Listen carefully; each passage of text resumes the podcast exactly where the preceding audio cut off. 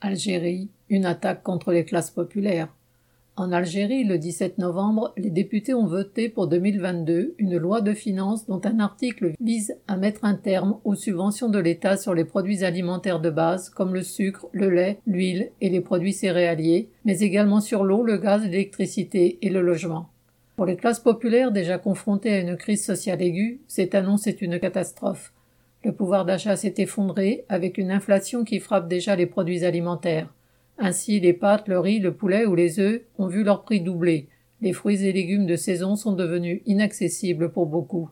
Le président algérien Abdelmajid Tebboune justifie cette décision par la nécessité de lutter contre le gaspillage et prétend aider les plus démunis par une aide spécifique. Mais c'est bien l'immense majorité de la population, travailleurs de l'État, ouvriers, petits commerçants, agriculteurs, qui a du mal à s'en sortir. Faire ses courses pour nourrir sa famille est un casse-tête pour de nombreux travailleurs, à commencer par ceux qui sont au chômage. Selon le Forum des chefs d'entreprise, FCE, l'équivalent du MEDEF, un million de travailleurs ont perdu leur emploi depuis 2020 sans qu'aucune allocation chômage ne vienne compenser la perte de revenus. Quant aux travailleurs qui touchent le salaire minimum de 18 000 dinars, 90 euros, soit 3 euros par jour, acheter des produits frais, de la viande ou des légumes est un luxe. Aussi la flambée du prix de la pomme de terre, un produit très consommé en Algérie, qui a triplé, presque jusqu'à un euro le kilo, a alimenté la colère.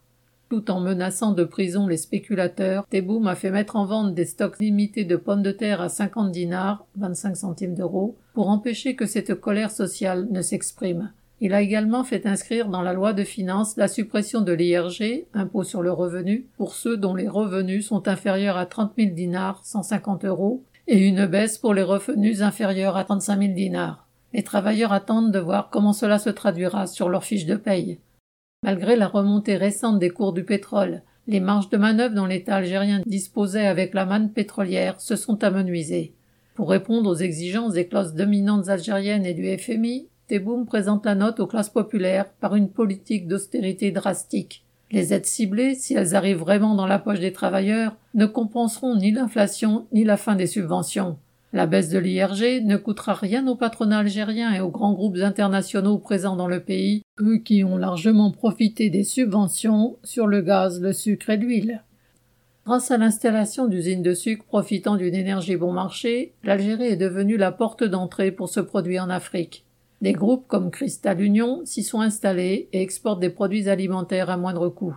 L'homme le plus fortuné du pays, Issad Rebrab, a fait sa fortune en contrôlant 70% des parts de marché dans l'huile et le sucre. L'État algérien continuera à soutenir le patronat avec des sommes autrement plus importantes que les subventions sur les produits alimentaires, qui en définitive ne représentent qu'un montant dérisoire au regard des milliards pillés et détournés par les classes aisées.